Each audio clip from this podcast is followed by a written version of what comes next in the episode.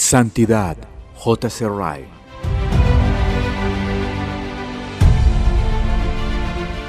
Aplicaciones prácticas sobre la santidad, parte 2. Y consejos para todos los que anhelan ser santos. Tengo que decirlo, pero lo digo con reverencia. A veces me temo que si Cristo estuviera hoy en la tierra, no faltarían los que pensaran que su predicación es legalista. Y si Pablo estuviera escribiendo sus epístolas, habría aquellos que pensarían que mejor le sería no escribir la última parte de la mayoría de las epístolas, tal como lo hizo. Pero recordemos que el Señor Jesús sí predicó el Sermón del Monte y que la epístola a los Efesios contiene seis capítulos y no cuatro. Me duele tener que hablar de esta manera, pero hay una razón para hacerlo. El gran teólogo John Owen, maestro de la Iglesia de Cristo, hace más de 200 años, solía decir que hay gente cuya religión parece consistir en andar quejándose todo el tiempo de sus propias corrupciones y diciéndoles a todos que no pueden hacer nada al respecto. Me temo que ahora, después de dos siglos, lo mismo podría decirse de algunos seguidores de Cristo. Sé que hay pasajes en las escrituras que ameritan estas quejas. No pongo objeción a ellas cuando proceden de hombres que siguen los pasos del apóstol Pablo y pelean la buena batalla como lo hizo él, contra el pecado, el diablo y el mundo. Pero nunca me gustan tales quejas cuando sospecho, como lo hago a menudo, que son solo un manto para cubrir la pereza espiritual. Si decimos con Pablo, miserable de mí, ¿quién me librará de este cuerpo de muerte? Que podamos decir también con él, prosigo a la meta, al premio del supremo llamamiento de Dios en Cristo Jesús. No citemos solo un ejemplo de él cuando no le seguimos en otro. Romanos 7:24, Filipenses 3:14. No pretendo ser mejor que los demás, y si alguno pregunta, ¿quién es usted que escribe de esta manera? Contesto yo, no soy más que una pobre criatura pero digo que no puedo leer la Biblia sin anhelar que más creyentes sean más espirituales, más santos, más enfocados, en que piensen más en el cielo, que estén más consagrados de lo que están ahora. Quiero ver entre los creyentes un espíritu más como el de un peregrino, más apartado del mundo, una conversación más evidentemente celestial un andar más íntimo con Dios y por eso he escrito como lo he hecho. No es cierto que necesitamos una norma superior de santidad personal en este tiempo. ¿Dónde está nuestra paciencia? ¿Dónde está nuestro celo? ¿Dónde está nuestro amor? ¿Dónde están nuestras obras? ¿Dónde se puede ver el poder de la fe cristiana como se vio en el pasado? ¿Dónde está aquel tono inconfundible que solía distinguir a los santos del pasado y que sacudía al mundo?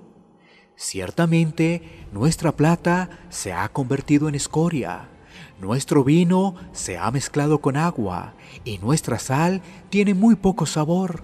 Todos estamos más que medio dormidos. La noche ha pasado y ya viene la mañana. Despertemos y dejemos de dormir. Abramos más nuestros ojos de lo que hemos hecho hasta ahora. Despojémonos de todo peso y del pecado que nos asedia. Limpiémonos de toda contaminación de carne y de espíritu, perfeccionando la santidad en el temor de Dios. Hebreos 12.1, segunda los Corintios 7.1, habiendo muerto Cristo, dice Owen, ¿vivirá el pecado? Fue el crucificado en el mundo y serán nuestros sentimientos hacia el mundo entusiastas y vivaces? Oh, ¿dónde está el espíritu de aquel por quien el mundo ha sido crucificado? para Él y Él para el mundo. Gálatas 6:14.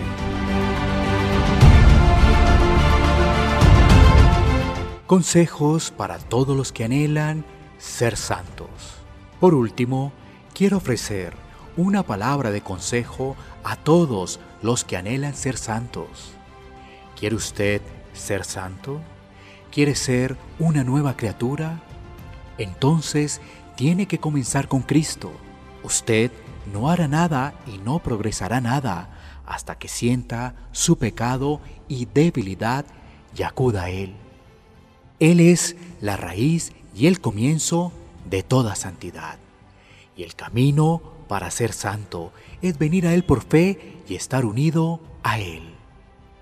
Cristo no solo es sabiduría para su pueblo, sino santificación también.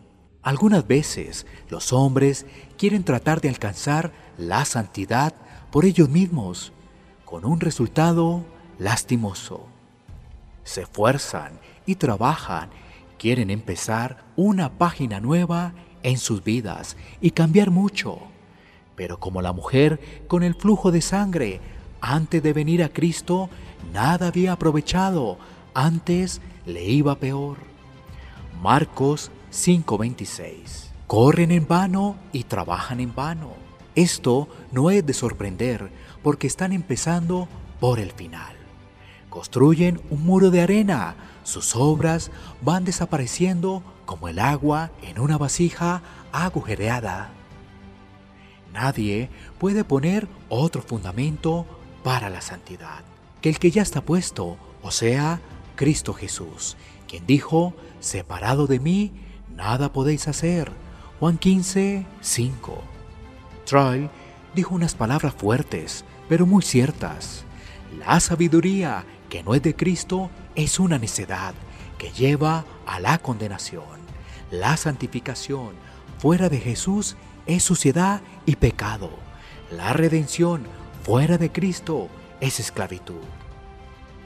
¿Quiere usted lograr santidad? ¿Siente este día un anhelo fuerte de ser santo? ¿Quiere ser partícipe de la naturaleza divina? Entonces acuda a Cristo. No busque ninguna razón. No espere a nadie. No piense en prepararse.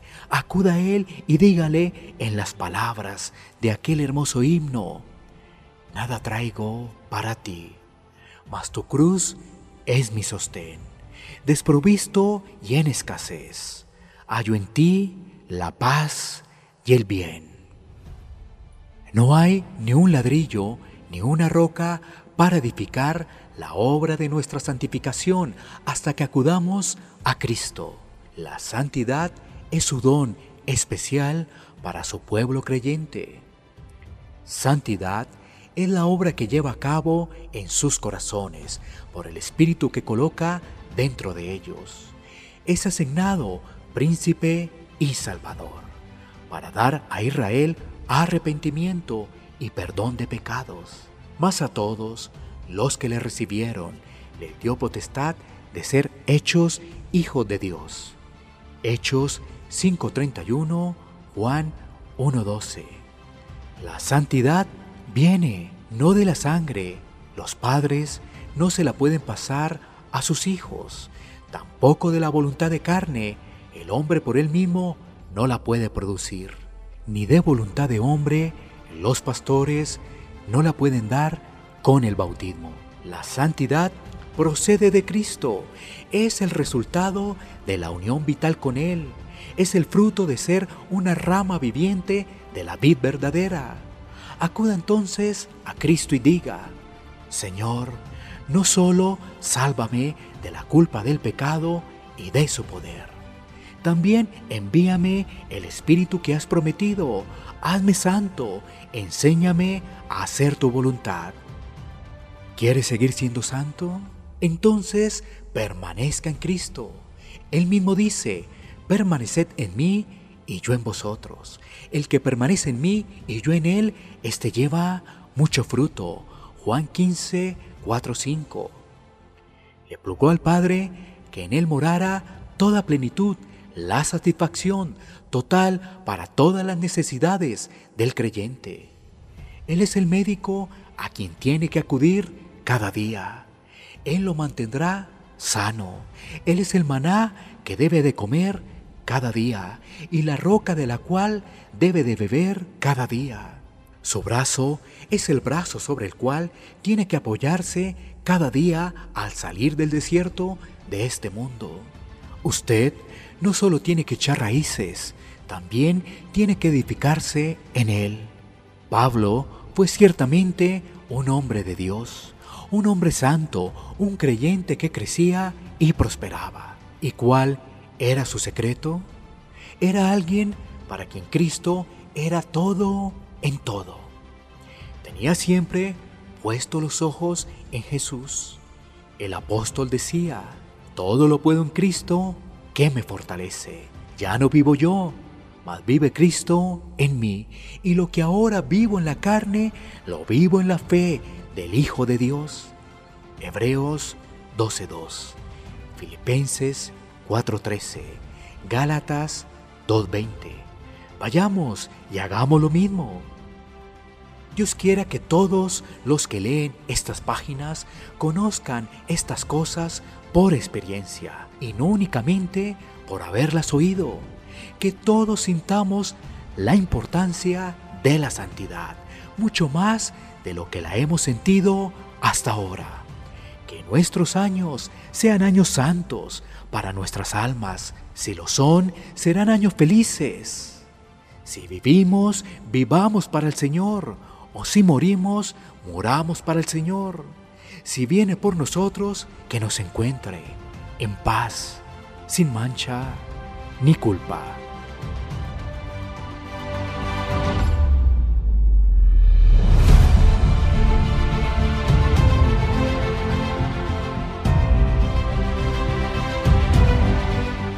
Santidad, J.C. Wright